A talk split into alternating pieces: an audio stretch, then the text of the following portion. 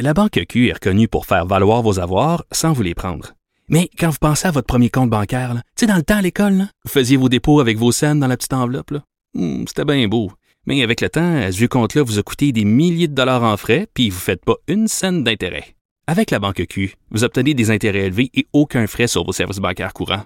Autrement dit, ça fait pas mal plus de scènes dans votre enveloppe, ça. Banque Q. Faites valoir vos avoirs. Visitez banqueq.ca pour en savoir plus. Mario Dumont et Vincent Dessureau.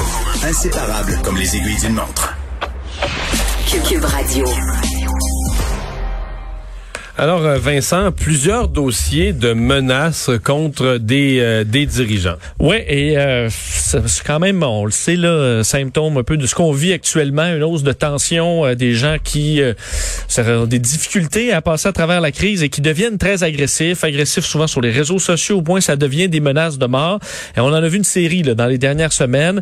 Euh, mais là, euh, bon, certains, dans certains cas, les policiers doivent intervenir. Et là, bon, celui qui avait menacé Geneviève Guilbeault, la vice-première ministre, a été accusé par le passé de d'autres menaces de mort à des personnalités publiques. L'homme qui a été arrêté derrière la bibliothèque Étienne Parent-Beauport hier, euh, qui aurait donc menacé Geneviève Il était arrêté, il était armé, la police a utilisé le taser gun. Euh, oui, d'ailleurs, euh, bon, s'il a comparu par voie téléphonique alors qu'il était à l'hôpital de l'Enfant Jésus. euh, bon, et euh, lui qui est âgé de 51 ans, là, Jean Darvaux, a été euh, bon mis en lien avec le palais de justice de Québec. Et rapidement, la procureure qui a demandé à ce qu'il subisse une évaluation sur son aptitude à comparaître. Alors, on peut penser que c'est difficile. Elle sera de retour devant le tribunal le 27 octobre. Et donc, ce qu'on apprenait aujourd'hui, c'est qu'en 2017, Darvaux avait été arrêté une première fois pour euh, des menaces faites à Guy Nantel, donc des menaces de mort. Quelques semaines plus tard, avait, en avait fait d'autres, cette fois à Mike Ward et à l'homme d'affaires, notre collègue François Lambert. Euh, et euh, alors, on comprend que Le fil conducteur est pas euh, c'est dur à trouver. Là. Mike Ward, euh, Guy Nantel, François Lambert, Geneviève Guilbeault. ouais. Alors, on verra d'ailleurs, il y aura évaluation euh, de, de son cas pour voir s'il euh, s'il est apte à comparaître. Et du côté d'Horacio Arruda, le directeur euh, de la santé publique, bien, il est, euh, il doit être sous protection policière. En même temps, je- ça doit C'est faire un certain temps qu'on le- qu'on surveille, là, puisqu'il est la cible de plusieurs menaces. Euh, mais là, la protection a été offerte par la sécurité publique en raison de plusieurs menaces, autant passées qu'actuelles. Alors, il, il est accompagné d'un garde du corps maintenant euh, en tout temps. On sait qu'il y a des manifestants, entre autres anti-masques, qui avaient ciblé sa maison la semaine dernière. Et, Alors, je voyais qu'il y a quelqu'un qui vient d'être, euh, c'est la presse qui dit ça, Valérie Plante aussi. Il vient quelqu'un vient d'être accusé ou euh, de menaces. Ouais, Bon. ouais, ouais, ouais, Alors, même euh, chose. Mais triste, ça, ça, ça rappelle toujours, c'est des humains là, qui, euh, qui s'occupent, euh, qui sont en politique ou dans ce cas-là de la santé publique. Puis ça doit être difficile à vivre là, quand t'as de, de la famille à la maison. Euh, le ministre de l'Environnement, Benoît Charette, qui s'en est pris aux détaillants. En fait, c'est que la commission parlementaire sur la consigne commence aujourd'hui. Euh, les détaillants qui avaient lancé une première offensive hier soir, là, en, en préparation de ça, en disant, ben, le contribuable, euh, le contribuable va payer 300 millions par année pour ça, la, la consigne élargie. Oui, et là, effectivement, cette commission parlementaire qui va entendre les différents, euh, différentes opinions sur cette consigne élargie, là, où on verra entre autres les pintes de lait, jus, des bouteilles d'eau, des bouteilles de vin qui soient progressivement consignées d'ici 2022. Euh, mais à travers tout ça, le Conseil canadien du commerce de détail qui, euh, on sait, de, bon, selon leur avis, leur avis, les citoyens vont débourser près de 300 millions de dollars de plus annuellement pour euh, bon leurs achats en raison de cette consigne. Benoît Charette, le ministre de l'Environnement, euh, bon dit que c'est faux, dit accuse carrément les détaillants euh, de faire peur au monde. Euh, il dit que c'est, euh, cette réforme-là, au fil des, des années, a déraillé à plusieurs reprises, toujours sous l'impulsion du Conseil canadien du commerce de détail. Il dit qu'on oublie là, que c'est l'argent va revenir dans les poches du consommateur lorsqu'il ira porter sa Ben consigne. oui, ben oui, ben oui. Euh, bon, évidemment. Une partie, une partie, parce que les, les bouteilles de bière, présentement, ils les prennent même plus à l'épicerie. Ils en prennent quelques-unes. Si ta caisse est parfaite, si t'as une caisse de Corona, il faut que tu la ramènes 24 Corona lavées. Si t'en as cassé une, t'en ramènes 23. Ils prennent rien. Non, la caisse au complet, tu l'envoies aux poubelles. Mais après ça, tu vas faire un, tu à une autre place, Mario? Tu fais le, la ronde de lait? Ah ouais, non, pour aller mais- porter tes bouteilles. Non, mais il, est- il y a plusieurs. Les heures sont restreintes. Donc, on, on ramasse. Mais je trouve ça intéressant. On veut élargir la consigne. On n'est même plus capable de faire le ramassage. À cause de la pandémie, peut-être, temporairement.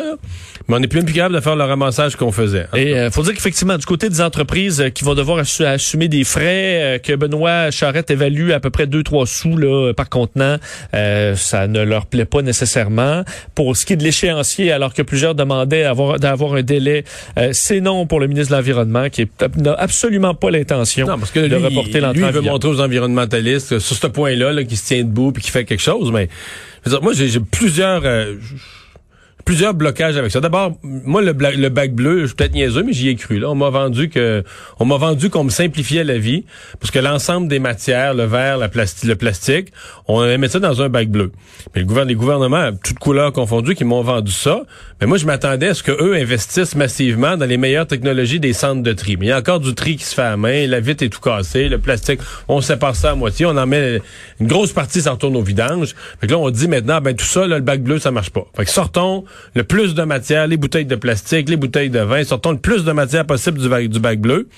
Est-ce que je vais avoir une réduction de mes taxes municipales? Parce que moi, ma ville ramassait le bac bleu, là. Ouais, toi, t'aimerais un retour. Là. Si je suis prêt à payer la consigne, mais... Ben oui.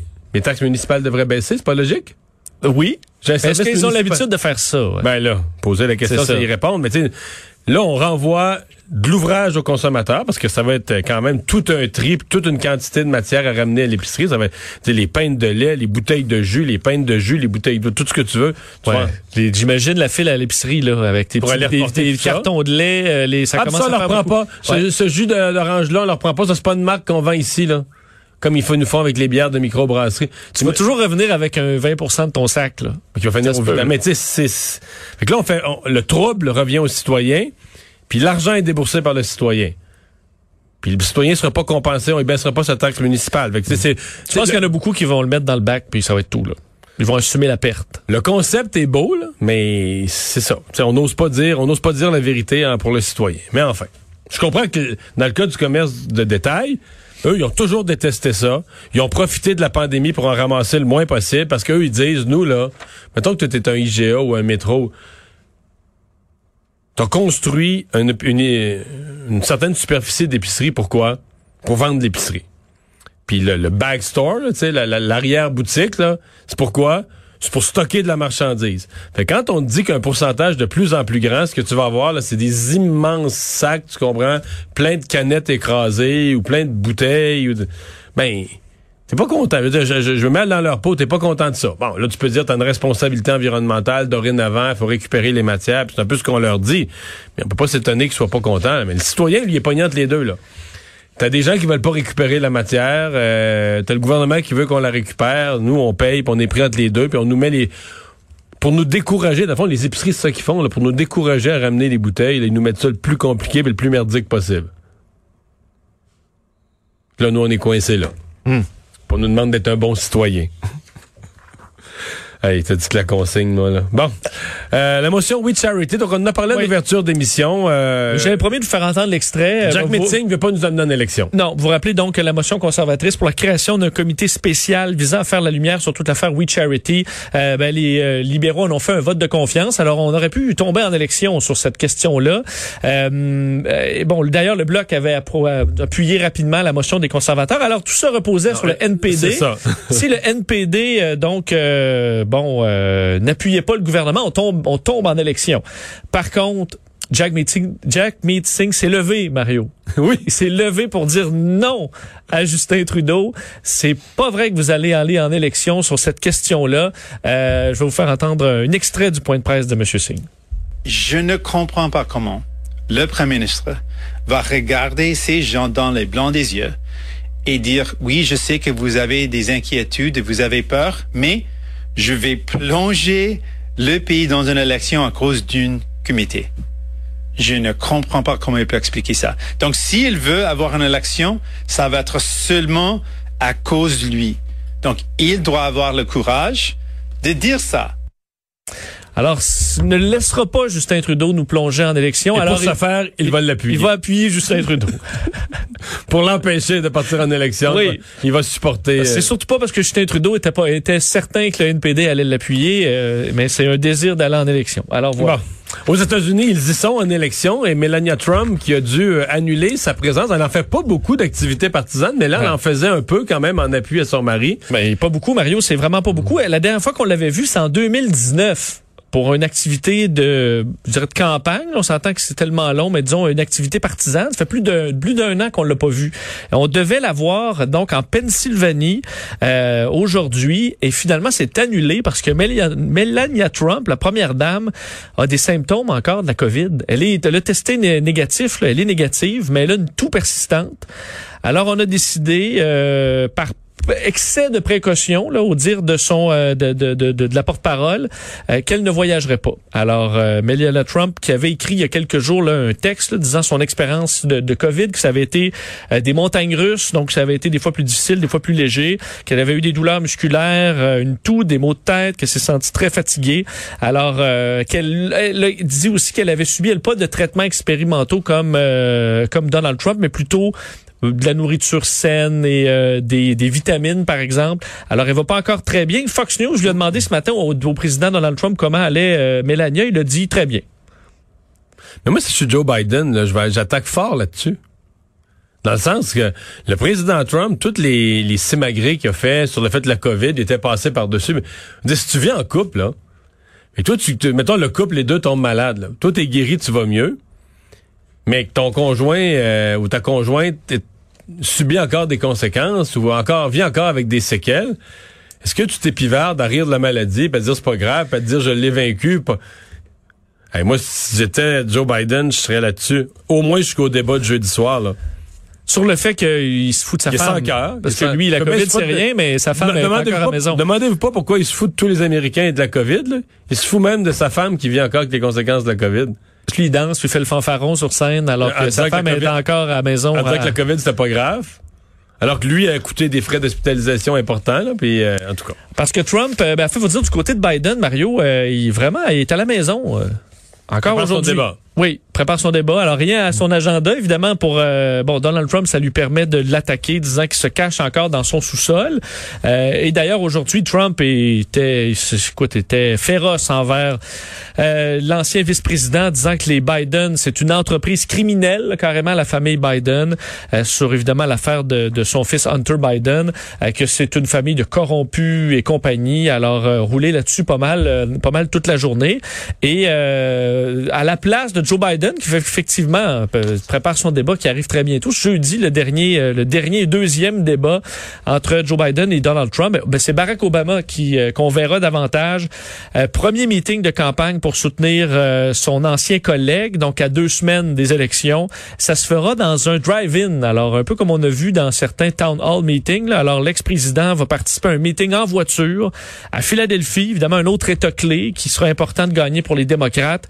Il faut dire que Donald Trump avait euh, remporté cet État par une faible marge en 2016. Et là, les sondages donnent Biden gagnant, mais par 3,8% selon la moyenne des sondages. C'est pas énorme. Alors, euh, c'est pour ça que Obama va se diriger dans un endroit aussi critique. Ouais, non, parce que on- les sondages nationaux sont excellents pour, euh, pour Biden. Mais, tu sais, la Pennsylvanie, la Floride, peut-être les deux plus gros États clés en, en nombre, ben, en nombre de population, donc en, en grands électeurs. C'est pas gagné, là. Dire, t'aurais un petit écart du taux de participation, etc. Puis Trump part. Et si Trump part avec ces deux-là, c'est plus la même course pour les autres. Il y a d'autres États plus petits. euh, donc c'est pas c'est pas joué Faut complètement. rappeler que encore. c'est vraiment le jeu des États et pas seulement Ouais, le pourcentage. C'est de plus en plus ça, oui. Il y a la SAQ euh, qui veut améliorer sa livraison. Ouais, ceux qui ont utilisé pendant depuis la pandémie euh, peut-être davantage de services de SOQ en ligne qui étaient peut-être moins utilisés. On sait que ça a Ça monté prend, beaucoup. ça prend une bonne semaine. Ouais, ben d'ailleurs en plein plein cœur de la pandémie, il y avait de bons délais. Là. Évidemment, c'était pas de la faute à la SOQ. On fait, on travaille avec euh, Moi, Post je m'en suis Canada. servi quelques fois, là, c'est une bonne semaine. On, euh, on travaille avec Post Canada et Puro Later. Alors, dépendamment d'où on est, euh, ça, ça, il y a eu des certains délais. Aujourd'hui, la PDG de la SAQ, Catherine Dagenet, qui a fait une conférence web pour expliquer un peu à la Post- Chambre de avec. Post Canada, c'est quand la caisse arrive, il augmente le prix. Parce que les vins ont vieilli, là, tu Ah? OK, c'est évalué à tel prix, mais ah, ben là, on va rajouter une Ouais, semaine de là- vieillissement. on va... Euh, il majore. Oui, oui, mais genre, les prix, je les écouter, là, c'est un vin, vin qui a, pu- qui a pu vieillir un peu, là. Depuis qu'il est dans l'entrepôt au sommet de la montagne, là, il a monté. Euh, donc, on- l'objectif de la SAQ, sachez-le, au bout dans les trois prochaines années, euh, c'est de euh, développer un service de livraison géré par la SAQ. Donc, ne pas seulement utiliser les services de gens implantés de, de- comme euh, Post Canada ou Puro Later pour faire des livraisons en 24 heures, comme le fait la SQDC, euh, qui ont un service pas automatique, il faut payer pour, mais un service de livraison rapide. Alors, euh, on sait que c'est de plus en plus utilisé. Alors, on veut développer ce réseau-là, ce qui va impliquer euh, des modifications importantes aux entrepôts pour les rendre plus modernes et tout ça. Euh, On veut tripler, en fait, dépasser le cap des 200 millions de dollars en vente euh, en ligne à la. Et aussi, Mario, augmenter la- la- le, le nombre de produits. Là, pour l'instant, c'est juste 30 des produits qui sont en vente. On voudrait en rendre beaucoup plus disponibles sur le web. Question fondamentale, à quel âge notre cerveau atteint son pic de performance? Je sais pas la réponse à ta question, mais je suis sûr que c'est avant, c'est avant 50 ans. T'es pas mal sûr que t'es dans le déclin. Je suis dans le déclin, non, j'ai pas de doute. Bon. Pas le moindre. Parce que à l'Institut Polytechnique de Paris, on dévoile aujourd'hui et c'est publié là une, une étude sur euh, le cerveau. Euh, où normalement dans les études là, sur savoir notre cerveau atteint quand sa pleine maturité, on, à peu près euh, on dit middle age là, 35 ans, ça, on monte jusqu'à là, puis après ça ça redescend comme une espèce de, de V Ouais. là, inversée, une montagne. Euh, en étudiant des, les performances de joueurs d'échecs dans les 125 dernières années, là, ils ont étudié 24 000 professionnels d'échecs pour sa- étudier leur coût au fil de leur vie pour comprendre où est à quel moment dans leur vie ils étaient les plus brillants. Et ce qu'on découvre dans leur euh, bon leur conclusion, c'est qu'à à un peu avant 20 ans là, mettons de jusqu'à 20 ans, ça monte vraiment vite là, les capacités du cerveau, on le comprend. Ouais. Ensuite, à partir de 20, ça continue de monter, mais très tranquillement jusqu'à 35. Donc, à peu près comme on avait euh, avant dans les études. Ce qu'il y a de différent, c'est que on atteint un plateau. Alors, entre 35 ans jusqu'à 45. on est au même niveau. Alors, Mais là, t'es exactement là, là. je suis dans mon pic pour encore un bout. là. J'ai Ah ouais, encore 9 t'as ans à faire. T'as une décennie dans ton pic, là. Mais euh, donc, on, on- au lieu de, de voir comme 35, puis après ça, c'est le lent déclin, ben, quand vous atteignez 35, dites-vous, vous avez une décennie devant vous de pleine capacité. Puis ensuite, ben, ça Je va- comprends que tu voulais m'en parler de cette toi. Je sais, on en- oui, oui, ben oui. Alors, euh, mais ensuite, ça descend quand même doucement, là. Bon. Puis pour certains, des fois, vraiment, ça continue, là. Alors, euh, à suivre, mais sachez-le, votre pic est plus long que prévu. C'est une bonne nouvelle pour l'humanité. On le sent sur la mémoire, sur bien des choses, là. Y a-tu bien des affaires qui atteignent leur pic à passer 50 ans? je Oui, mais le futur président des États-Unis va avoir au-dessus de 74 ans, Mario. Ouais. que C'est ça. c'est correct. Merci.